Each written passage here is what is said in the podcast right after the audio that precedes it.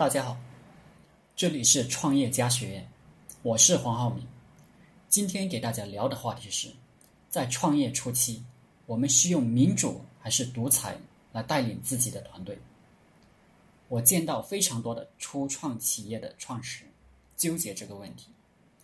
独裁形式的管理呢，总觉得太霸道，大家会不满意；而采取民主的方式管理团队，就是什么事情都商量着来，很多事情讨论半天也没结果，有了结果，这种结果好像是大家相互妥协的结果，并不是解决事情的最好方案。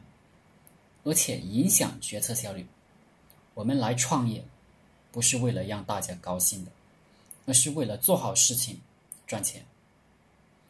很多创始人开始总是想设计一个好的管理构架，觉得自己一个人决定事情不太好，什么事情都需要拿出来讨论，问大家的意见，而往往大家的意见都很难统一。结果是，实行民主的人会发现，他自己认为好的决策方案几乎不能实行。在这里，我直接给出答案：大家在创业初期不会有非常多的资源与人脉，甚至是连像样的技术都没有。但是为什么要创业呢？说白了，还是自己有一定的雄心壮志。既然你拉扯了一个团队，或者有几个合伙人的话，事实证明你是最有能力的。否则，别人在你一无所有的时候，为什么要跟你创业？况且，小企业本来就招不来什么牛人，都是一些非常普通的伙伴。这个时候，你可以问问自己：我们既不谦虚。也不骄傲。这个团队里最有能力的人是谁？恐怕最后的答案还是你自己吧。所以我认为，初创企业开始就应该由你排版，也就是选择独裁。独裁实际上是非常有效率的政治制度，而初创企业的重心是业务，怎么能拉到业务？怎么来？怎么能增加现金？怎么来？开始的时候，本来就需要一个强有力的领导来带领团队，你完全不需要有心理压力。选择独裁吧。如果大家喜欢读历史，会发现打江山的时候，一定是独裁统治最有效率，最容易获得成功。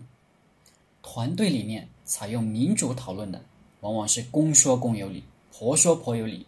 光顾着玩政治斗争，不做业务，在初创企业中一定要避免这种倾向。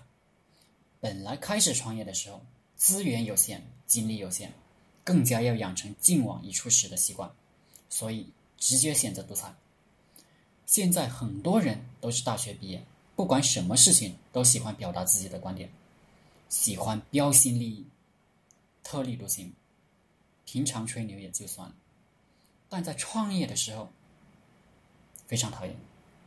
其实真才实学没有，就为了证明自己，肚子里有货，总喜欢显摆自己。很多争论往往不是为了更好的完成业务的争论。给大家讲个商业历史，在一九七八年的时候，中国刚刚改革开开放，邓小平同志亲自批示。与美国通用汽车公司在中国合资经营轿车与重型汽车项目。后来出任我国副总理的李銮清接待了通用公司董事长汤姆斯·墨菲。通用公司董事长汤姆斯·墨菲与中方谈好了合资经营，要赚一起赚，要赔一起赔。本来通用汽车。是第一个到中国的外资公司，我国对这个项目非常重视，也是通用公司进入中国市场的一个非常好的机会。但是，董事长汤姆斯·墨菲回到了通用公司，召开了董事会，董事会一讨论这个事情，觉得中国当时太穷了，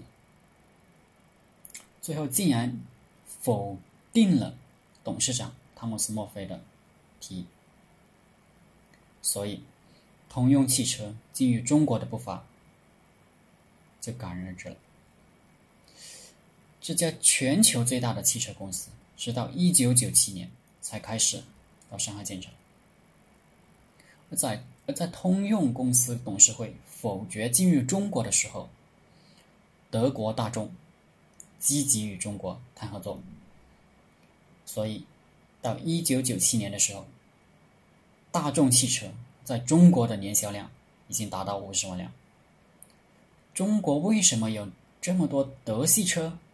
大众、奥迪、奔驰、宝马、保时捷，特别是大众汽车、桑塔纳这种车，几乎占领中国的出租车市场。而中高端车，奥迪、奔驰、宝马依然是大部分中国人的选择。这都可以说是当年美国通用汽车公司那帮董事会成员给的机会，而通用公司的董事长。汤姆斯·莫菲的决定本来就是对的，结果因为一民主，几乎是痛失了进入中国这么庞大的一个市场的先机，纯粹是煮熟的鸭子被通用公司董事会的那帮家伙给硬生生的搞飞了。其实重要的问题就得由牛人来拍板，民主的后果。是得到一个非常糟糕的结果，就像我们创业一样，你跟家人、朋友商量的结果，一般都是叫你别干了，好好找个工作算了。大家给你扯后腿，扯得很起劲。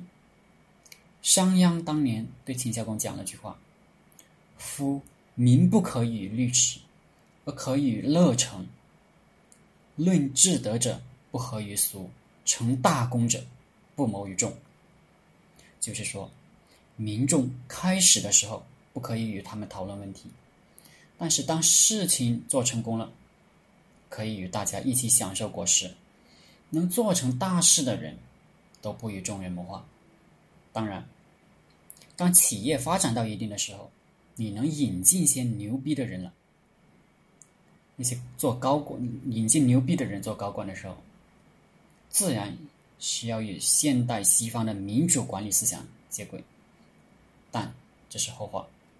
所以，我的结论就是：创业初期，独裁比民主好。好了，今天的课程就分享到这里，谢谢大家。大家可以加我的 QQ 微信：幺零三二八二四三四二，祝大家发财。